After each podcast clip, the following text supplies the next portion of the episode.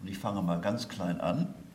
Oder fange mal vorne an, nämlich beim NATO-Gipfel 2014, als sich ja äh, die NATO-Mitglieder ein Ziel gesetzt haben, nämlich dass man bis zum Jahre 2024, also von da ab innerhalb von zehn Jahren, möglichst 2% des Bruttoinlandsprodukts äh, dieser Länder für ihr Militär ausgeben sollten. Damals lag der deutsche Anteil am Bruttoinlandsprodukt für das Militärische bei 1,2 Prozent. Ähm, diese läppisch erscheinenden 0,8 Prozentpunkte allerdings haben es in sich. Möglicherweise, weil es sich um so kleine Zahlen handelt, äh, spielt das in der Öffentlichkeit kaum eine Rolle, äh, was das an Wirkung hat. Aber die Leute, die sich gern mit Zahlen beschäftigen, äh, so wie ich zum Beispiel, denen fällt sofort auf, dass diese Steigerung enorm ist. Also wenn man von 1,2 Prozent auf 2 Prozent hochgeht und das Plus von 0,8 vergleicht mit dem 1,2, stellt man fest, es ist um zwei Drittel mehr. Also das heißt, es wächst auf jeden Fall um zwei Drittel. Und das wird natürlich dann für die Stellung Deutschlands in der EU und in der NATO von sehr großer Bedeutung sein. Also gerade was das eben das Militärische anbetrifft, über das wirtschaftliche Potenzial hinaus. So, jetzt fange ich mal ein bisschen in der Geschichte an, ähm, weil ich, ja, denke mal, wir müssen das historisch etwas einordnen, was da eigentlich passiert.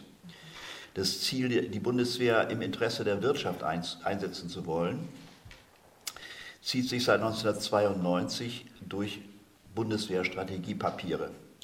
Damals wurde die Aufrechterhaltung des freien Welthandels und der ungehinderte Zugang zu Märkten und Rohstoffen in aller Welt als vitales Sicherheitsinteresse Deutschlands definiert. Wie brisant und hoch umstritten solche Ansinnen sind, machte der Rücktritt von Bundespräsident Horst Köhler im Mai 2010 deutlich, als er öffentlich für den Einsatz der Bundeswehr für wirtschaftliche Interessen warb und damit prompt einen Sturm der Entrüstung erntete. Kanzlerin Angela Merkel ließ ihn damit im Regen stehen und Köhler nahm seinen Hut.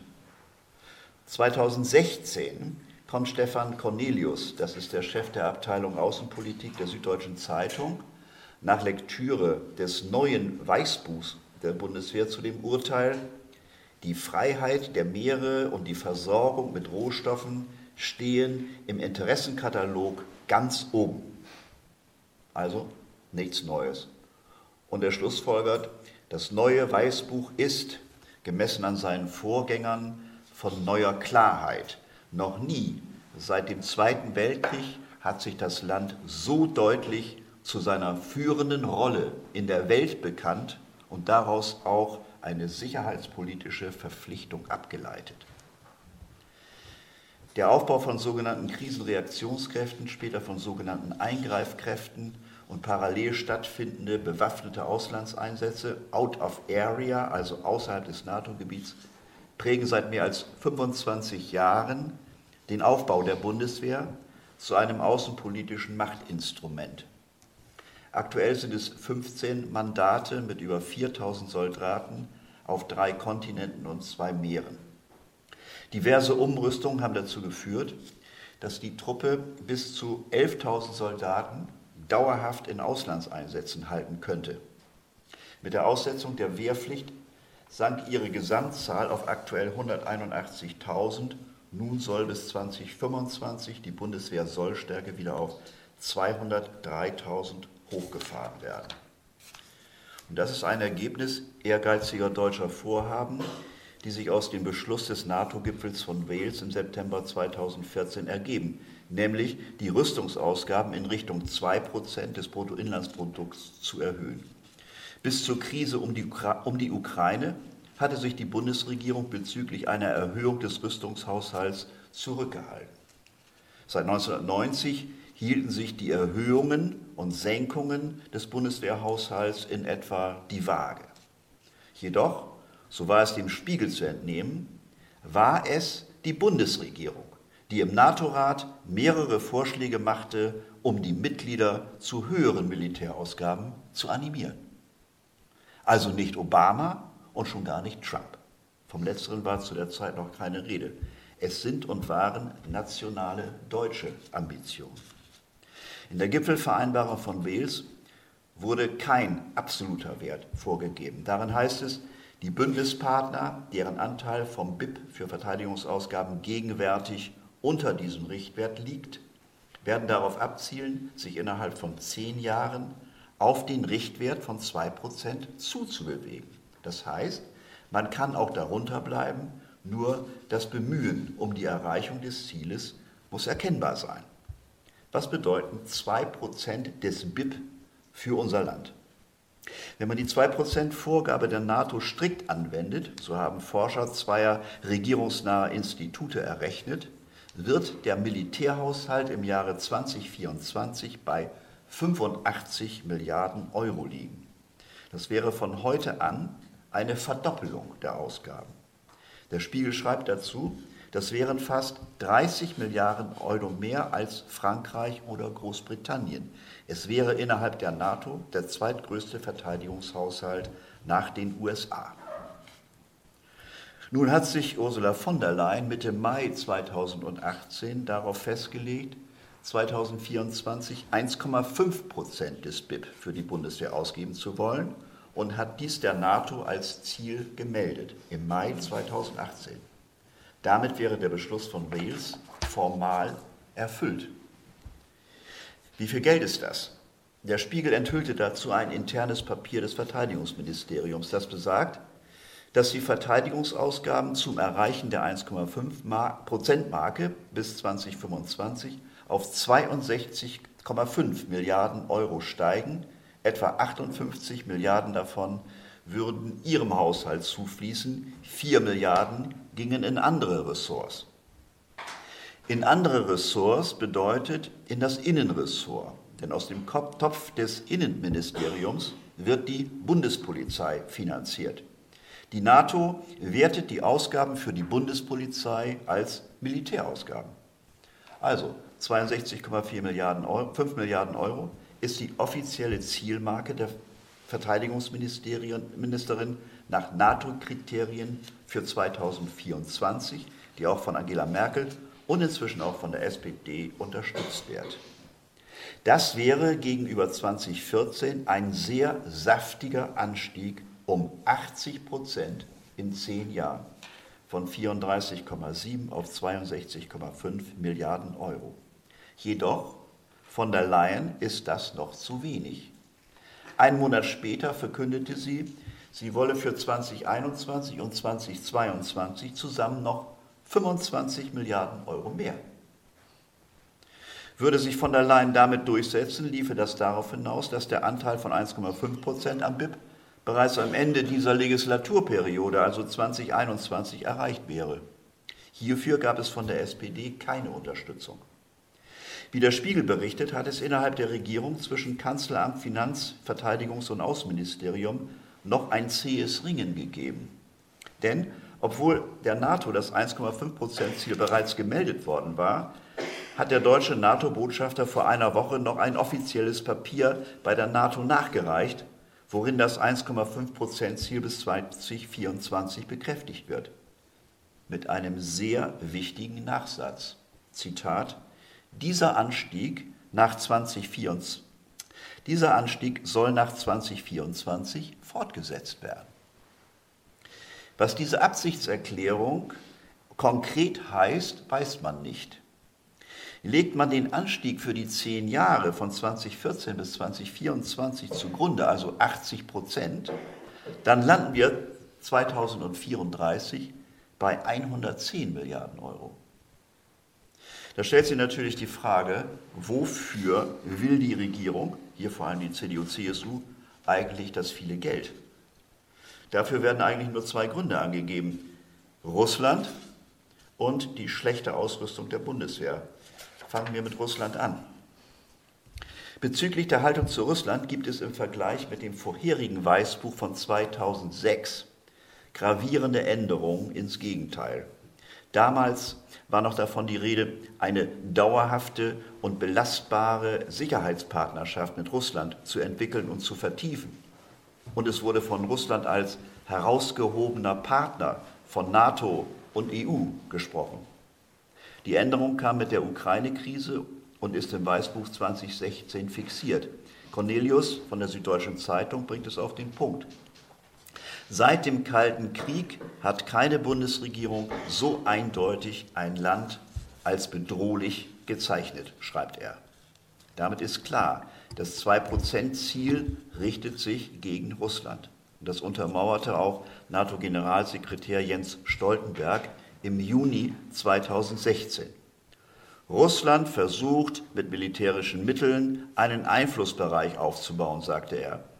Das NATO-Bündnis beobachtet eine massive russische Aufrüstung an der eigenen Grenze, in der Arktis, im Baltikum, im Schwarzen Meer bis zum Mittelmeer. Unterschlagen wird hier das krasse Ungleichgewicht des Kräfteverhältnisses, eine Asymmetrie zugunsten der NATO im Vergleich mit Russland.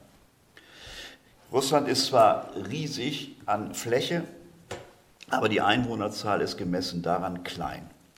In den NATO-Staaten leben etwa 900 Millionen Menschen, in Russland weniger als 150 Millionen. Und bei der Wirtschaftsleistung ist der Unterschied noch gravierender. Er beträgt fast 24 zu 1 zugunsten der NATO-Staaten. Schauen wir die militärischen Kräfteverhältnisse im konventionellen Bereich an. Das ist immer schön, wenn man was anschaulich vor Augen hat. Deswegen habe ich jetzt eine Grafik mitgebracht, zu der ich gleich was sage. Machst du das gerade? Ja, ja. Schön. Danke. Schauen wir die militärischen Kräfteverhältnisse im konventionellen Bereich an. Auch dort herrscht ein immenses Ungleichgewicht zugunsten, zu Ungunst, nein, zugunsten der NATO. Erfreulicherweise hat die Deutsche Welle im Februar letzten Jahres einen Kräftevergleich veröffentlicht. Demnach verfügt die NATO mit knapp dreieinhalb Millionen Soldaten über das 4,4-fache Russlands. Die NATO hat 25 Prozent mehr Kampfpanzer, sie hat das 2,8-fache an Kampfhubschrauber, das Vierfache an Kampfflugzeugen. Die NATO hat das 2,7-fache an Zerstörern, Fregatten und Korvetten und das 2,6-fache an U-Booten. Während die NATO-Staaten 27 Flugzeugträger nutzen, hat Russland nur einen. Nur in einem einzigen Rüstungsbereich hat Russland mehr als die NATO. Es hat 8 Prozent mehr Artilleriesysteme. Das lässt sich aus der Grafik rechnerisch leicht ermitteln. Bei den Militärausgaben ist die NATO-Übermacht noch deutlicher. Für 2018 schätzt die NATO ihre Summe auf 1013 Milliarden US-Dollar. Das ist etwa das 15-fache Russlands. Russland senkt seine Militärausgaben seit 2016. Im Jahre 2017 sogar um 20 Prozent von 69,2 auf 55,3 Milliarden Dollar. Es zeigt sich, die von NATO-Seite vorgegebenen Gründe für das 2-Prozent-Ziel, eine russische Bedrohung mit entsprechender Aufrüstung, ist gegenstandslos. Von Russland ist kein Angriff zu erwarten.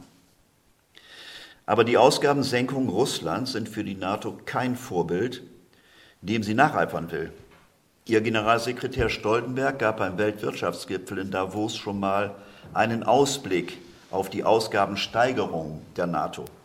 Als Grundlage wählte Stoltenberg die Ausgaben von 2016 für alle NATO-Mitglieder ohne die USA. Das waren damals 255 Milliarden US-Dollar. Im Jahr 2020 werden die sich um rund 100 Milliarden erhöhen, sagte er. Ende 2024 um 350 Milliarden Dollar steigen.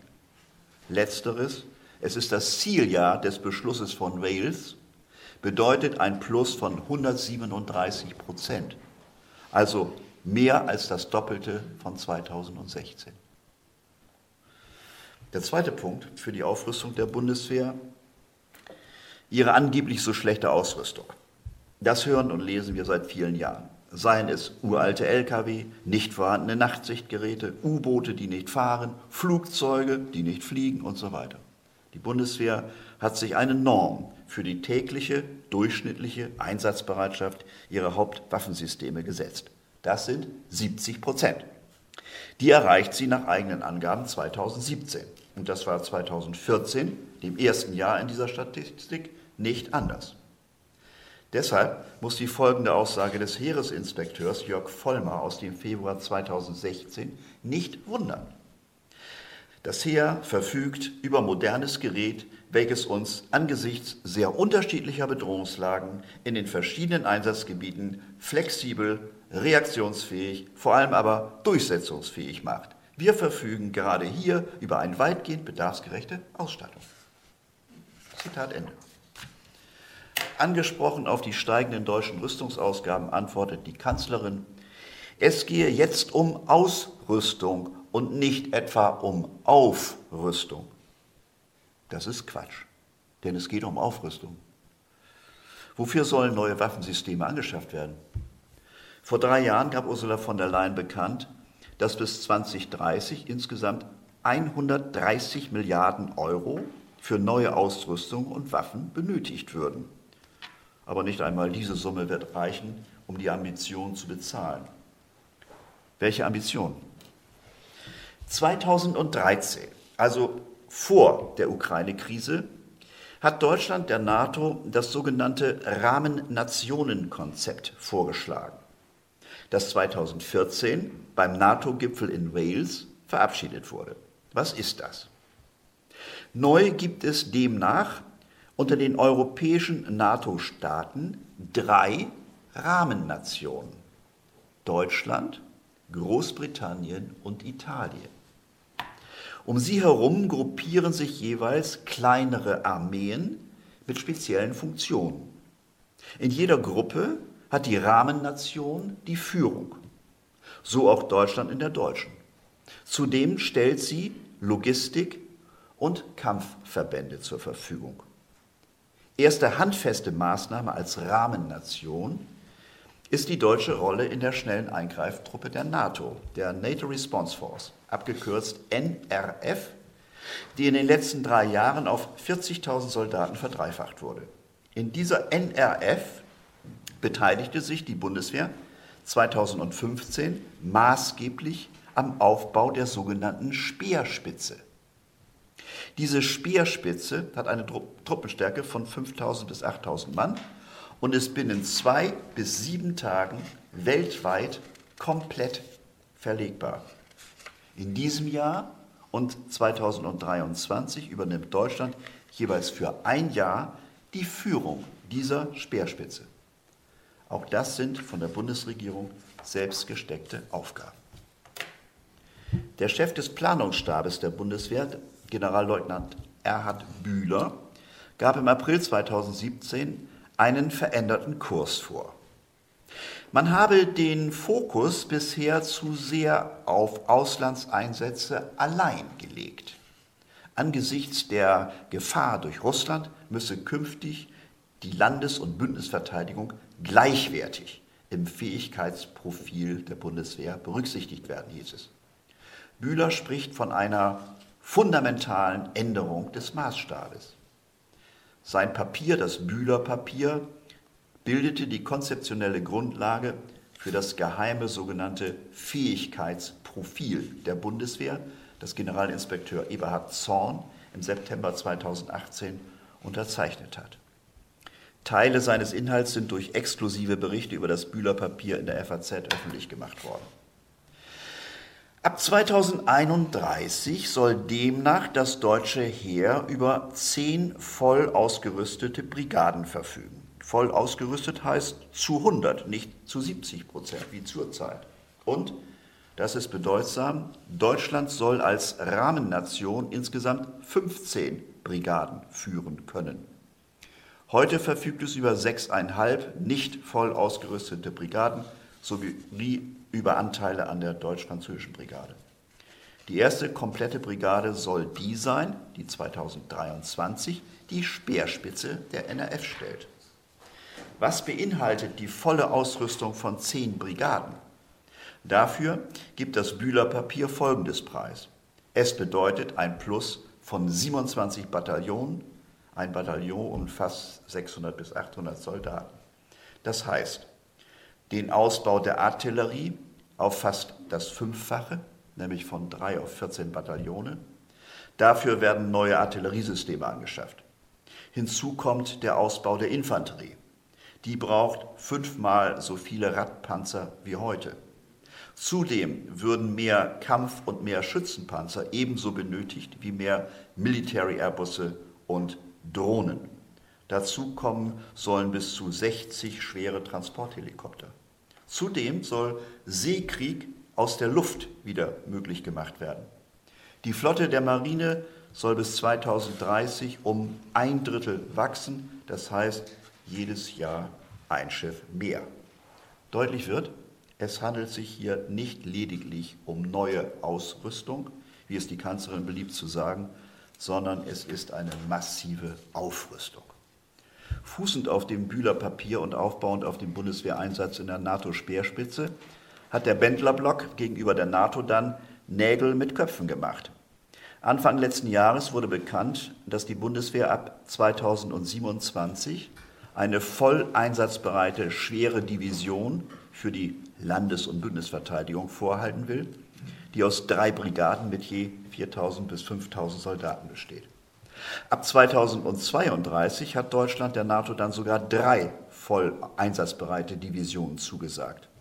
Das sind die zehn Brigaden aus dem Bühlerpapier und bedeuten ca. 60.000 Heeressoldaten, die sehr kurzfristig losschlagen können. Man reibt sich verwundert die Augen.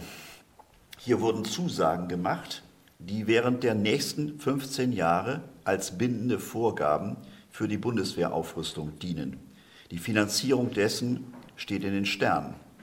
Diese Zusagen wurden parlamentarisch oder öffentlich nie diskutiert, sondern vor der Öffentlichkeit verborgen vorgenommen und werden dann argumentativ hervorgeholt, um ein großdimensioniertes Bundeswehraufrüstungsprogramm zu begründen. Das finde ich skandalös. Das sind selbstgesteckte, von Ehrgeiz getriebene Ziele der Ursula von der Leyen an Parlament und Bevölkerung vorbei lanciert. Ein Gebaren, das mit parlamentarischer Demokratie nichts zu tun hat. Bis jetzt haben wir viel über die NATO gehört, wenig über die EU-Militarisierung. Seit der Brexit-Entscheidung im Juni 2016 beschleunigt das deutsch-französische Tandem sie rasant. Das führte den Vizepräsidenten der EU-Kommission, den Finnen Jirki Katainen, schon im Juni 2017 zu der Aussage, wir sind in den letzten sechs Monaten viel weiter gekommen als in den 60 Jahren zuvor. Seitdem ist noch einiges mehr geschehen. Die gemeinsame Kriegskasse, dann PESCO und die Diskussion um eine europäische Armee. Aber der Reihe nach. Ein Novum die EU legt sich eine gemeinsame Kriegskasse zu. Den Begriff Kriegskasse verwendet die Neue Zürcher Zeitung für den sogenannten Verteidigungsfonds. Daraus sollen grenzübergreifende Rüstungsprojekte gefördert werden, um die militärische Typenvielfalt zu verringern. 20 Prozent der Projektkosten kommen aus diesem Verteidigungsfonds. Das sind 13 Milliarden Euro bis 2027. Jedoch Artikel 41 Absatz 2 des EU-Vertrages verbietet Militärausgaben aus dem EU-Budget. Deshalb wird versucht, diese Einschränkung mit begrifflichen Tricks zu umgehen, indem man dies in Wettbewerbsförderung umdefiniert. Rechtsgutachten widersprechen dem. Insgesamt gerieren sich aus dem EU-Rüstungshaushalt von 2021 bis 2027 sogar 65,6 Milliarden Euro. Das setzt sich wie folgt zusammen. Mit den 13 Milliarden des EU-Haushalts ergeben sich über nationale Hebel insgesamt 48,6 Milliarden.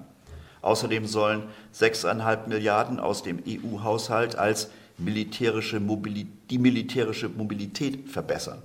Das sind Infrastrukturmaßnahmen zur schnellen Verlegung von Kriegsgerät und Truppen, insbesondere nach Osteuropa. Dann kommen noch 10,6 Milliarden hinzu, die zwar nicht direkt aus dem EU-Haushalt, sondern aus nationalen Haushalten in die sogenannte EU-Fazilität gezahlt werden. Das sind Gelder für EU-Militäreinsätze und Ausbildungshilfe für befreundete Staaten. Aus diesem Verteidigungsfonds werden PESCO-Rüstungsprojekte subventioniert. Kommen wir also zu PESCO. dem englischen Akronym für die sogenannte ständige strukturierte Zusammenarbeit. PESCO ist im Lissabonner Vertrag definiert und wurde im Dezember 2017 aktiviert. Ihm gehören 25 EU-Mitglieder an. Nicht Großbritannien, nicht Dänemark, nicht Malta. PESCO hat besondere Merkmale. Es bricht mit dem Konsensprinzip. Voraussetzung ist nicht mehr die Einstimmigkeit bei Entscheidungen, sondern es genügt schon eine Mehrheit. Entscheidungen sind dann gültig, wenn 65 Prozent der Bevölkerungen und 55 Prozent der Mitgliedstaaten zustimmen. Jedes PESCO-Mitglied muss sich an mindestens einem PESCO-Projekt beteiligen. Außerdem muss es Truppen für die EU Battle Group stellen. Es verpflichtet sich auf eine schrittweise Aufstockung der Investitionsausgaben für Verteidigungsgüter auf 20 Prozent der Gesamtausgaben im Verteidigungsbereich sowie auf eine regelmäßige reale Aufstockung der Verteidigungshaushalte. Allerdings hat die EU das 2-Prozent-Ziel der NATO nicht übernommen. Würde sie es, würden drei EU-Mitglieder, die nicht zugleich Mitglieder der NATO sind, exorbitant hohe Rüstungshaushalte abverlangt. Schweden etwa das 2,3-fache, Österreich das 3,3-fache und Irland das 7,8-fache. Ob die PESCO-Mitglieder ihren Verpflichtungen in zufriedenstellendem Umfang nachgekommen sind, wird jährlich evaluiert und kann gegebenenfalls zu Sanktionen oder mit qualifizierter Mehrheit zur Entlassung aus PESCO führen.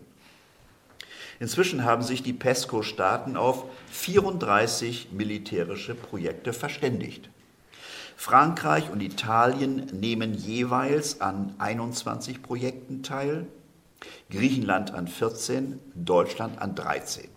Italien hat bei sieben die Führung, Deutschland und Frankreich bei je sechs PESCO-Projekten, Griechenland bei fünf. Das heißt, die deutsche Beteiligung an PESCO ist quantitativ eher als moderat zu bewerten. Allerdings haben die Deutschen die Führung in gewichtigen Projekten inne. So beim Aufbau eines Netzwerks von Logistikdrehscheiben, mit dem die Verlegung europäischer Truppen an ihre weltweiten Einsatzorte organisiert werden soll. Zudem führen die Deutschen ein EU-Sanitätskommando, ein EU-Trainingszentrum und eine sogenannte Krisenreaktionsinitiative, an deren Ende die Fähigkeit stehen soll, 60.000 Soldaten ins Feld führen zu können. Außerdem haben die Deutschen die Führung darin, geometeorologische und ozeanografische Daten für das weltweit agierende EU-Militär aufzubereiten und last but not least die Führung beim Bau der bewaffneten sogenannten Eurodrohne. Für die Drohne gibt es schon Festlegungen. Deutschland will 21 Drohnen, Italien und Spanien je fünf und Frankreich will vier. Deutschland will also 60 Prozent der Euro-Kampfdrohnen. Das ist überproportional. Im kommenden Jahr soll der Beschluss gefasst werden, sie zu entwickeln. 2025 sollen sie fliegen. Die Eurodrohne zählt zu den EU-Großprojekten. Es gibt noch drei weitere neue Großprojekte, nämlich neue Generationen von Kampfpanzern, Kampfflugzeugen und Artilleriesystemen, die in einer gemeinsamen deutsch-französischen Regierungserklärung im Juli 2017 festgelegt wurden. Die drei Großprojekte sind noch nicht Bestandteil von PESCO, aber bei den Panzern und den Flugzeugen gibt es schon konkrete Absprachen, nämlich äh, zwischen den beiden Regierungen. Bei den Kampfpanzern erwarten die beiden Verteidigungsministerinnen von der Leyen und Parly von Rheinmetall, Kraus-Maffei-Wegmann und Nexter bis Mitte 2019 einen Vorschlag, wie sie zusammen ein neues Kampfpanzersystem entwickeln könnten. Die Bundesregierung forderte Rheinmetall und Kraus-Maffei-Wegmann auf, einen Zusammenschluss ihrer Firmen auszuloten. Da Kraus-Maffei-Wegmann schon mit dem französischen Panzerhersteller Nexter eine Holding eingegangen ist, setzt das die Zustimmung Frankreichs bei diesem Großprojekt voraus. Die gibt es bisher nicht. Branchenkenner schätzen das Auftragsvolumen der neuen Kampfpanzergeneration bis 2040 auf 100 Milliarden Euro. Bei der neuen Generation von Kampfflugzeugen sind die deutsche und französische Seite noch weitergekommen. Die Kampfflugzeuge Rafale und Eurofighter sollen durch ein System ersetzt werden, das aus Flugzeug, Drohnenschwarm, Satelliten und künstlicher Intelligenz bestehen soll. Hier soll der Rafale-Hersteller Dassault das Kampfflugzeug herstellen. Für das Gesamtsystem einschließlich geplanter Drohnenschwärme, Satelliten und Bodenstationen ist dagegen Airbus zuständig. Das erste Flugzeug soll 2040 kommen. Die Drohnenschwärme testet Airbus bereits über der Ostsee. Sie sollen bewaffnet sein und unter Umständen schon Mitte des kommenden Jahrzehnts Einsatz finden, berichtet die FAZ. Diesem Großprojekt wird ein Verkaufsvolumen von 500 Milliarden Euro zugeschrieben. Allein für die Entwicklung werden Kosten von 80 bis 100 Milliarden Euro geschätzt. Das ist ein Mammutprojekt. Für alle Großprojekte sind weitere europäische Firmen eingeladen, sich zu gegebener Zeit zu beteiligen. Übrigens im Werftensektor gibt es ebenfalls binationale Fusionstendenzen. Die französische nahezu staatseigene Naval Group ist an einer Übernahme von ThyssenKrupp Marine Systems interessiert, dem führenden deutschen Hersteller von U-Booten, Fregatten und Korvetten. Also, hier schieben sich in allen Rüstungsbranchen die nationalen Platzhirsche über die Grenzen hinweg zusammen, um exklusiv europäische Armeen oder eine EU-Armee militärisch aufzurüsten und selbst zu mächtigen globalen Anbietern zu werden, die den USA und Russland auf dem Waffenmarkt Paroli bieten. Kommen wir zum Thema europäische Armee. 2007 hatte Angela Merkel der Bild-Zeitung gesagt, in der EU müssen wir einer gemeinsamen europäischen Armee näher kommen. Die SPD stieß umgehend in dasselbe Horn. In einem Papier der AG Verteidigung der SPD-Bundestagsfraktion hieß es damals 2007, es gelte jetzt eine Entwicklung anzustoßen, an deren Ende eine europäische Armee steht. Und nationale Armeen werden mehr und mehr zu Relikten des vergangenen Jahrhunderts. Diese Positionen wurden unregelmäßig seit einem Jahrzehnt wiederholt. Einen Schub gab es nach der Brexit-Erklärung. Die Bemerkung Merkels im Mai 2017 gab der Sache einen neuen Ernst. Sie sagte mit Blick auf Trump, die Zeiten, in denen wir uns auf andere völlig verlassen konnten, sind ein Stück weit vorbei. Und sie schlussfolgerte, wir Europäer müssen unser Schicksal wirklich in die eigene Hand nehmen. Macron griff den Ball auf und wird seit September 2017 für eine europäische Interventionsinitiative, abgekürzt EII, die er außerhalb von NATO und EU angesiedelt sieht und dessen Einsatzgebiet wohl vor allem Afrikas Norden sein soll. In der Bundesregierung und bei der US-Regierung stößt Macrons EII auf Ablehnung, weil es das Gegenteil von PESCO ist. Wenig bekannt ist, dass die deutsche Verteidigungsministerin zusammen mit acht Kolleginnen im Juni 2018 eine Absichtserklärung zur Teilnahme an der EII unterzeichnet hat und auch Großbritannien zu den Unterzeichnern zählt. Die Ausgestaltung der EII ist zuweilen völlig unklar. Favorisiert wird von, äh, wird von französischer Seite wohl eine Verbindung des Rahmennationenkonzepts der NATO mit der EII Frankreichs. Das Echo auf Macrons Vorstoß für eine richtige europäische Armee Anfang November war geteilt. Er sagte, wir brauchen ein Europa, das sich vorrangig selbst verteidigt, ohne sich allein auf die Vereinigten Staaten zu verlassen. Trump wie auch von der Leyen äußerten sich ablehnend, Putin positiv. Putin betonte, dass dies ein allgemein positiver Prozess ist, um die Multipolarität der Welt zu stärken. Eine Woche später nahm Merkel Macrons Ball auf und formulierte im Europaparlament, Parlament, wir sollten an der Vision arbeiten, eines Tages auch eine echte europäische Armee zu schaffen. Die Zeiten, in denen Europa sich auf andere verlassen konnte, seien schlicht vorbei, bekräftigte sie. Allerdings sieht sie diese als europäischen Arm der NATO. Andere, die sich auch positiv zu einer europäischen Armee geäußert haben, sind die SPD-Vorsitzende Andrea Nahles, Zitat, wir müssen jetzt mit der Kleinstaaterei aufhören, Und die SPD-Spitzenkandidatin zur Europawahl Katharina Barley. Gemeinsame Streitkräfte seien eine Lebensversicherung für Europa. Aufmerksam machen muss noch die Äußerung von Annegret Kramp-Karrenbauer, damals noch Generalsekretärin der CDU, jetzt ihre Vorsitzende. Sie sagte, ich glaube, dass eine europäische Armee Sinn macht. Und auf dem Weg dorthin werden wir den Parlamentsvorbehalt für Auslandseinsätze der Bundeswehr ein Stück zurückfahren müssen. Das läuft auf eine Schwächung des Bundestags hinaus. Deutlich wird, dass die EU-Militarisierung durch den Verteidigungsfonds PESCO und die Debatte um eine europäische Armee institutionell und politisch Fahrt aufgenommen hat, wenngleich eine Europaarmee nur als Fernziel propagiert wird. Eine repräsentative Umfrage vom Meinungsforschungsinstitut CIVAI mit der US-freundlichen Atlantikbrücke erbrachte hierzulande kürzlich, dass die Hälfte der Meinung ist, die Bundeswehr sollte durch eine gemeinsame EU-Armee ersetzt werden.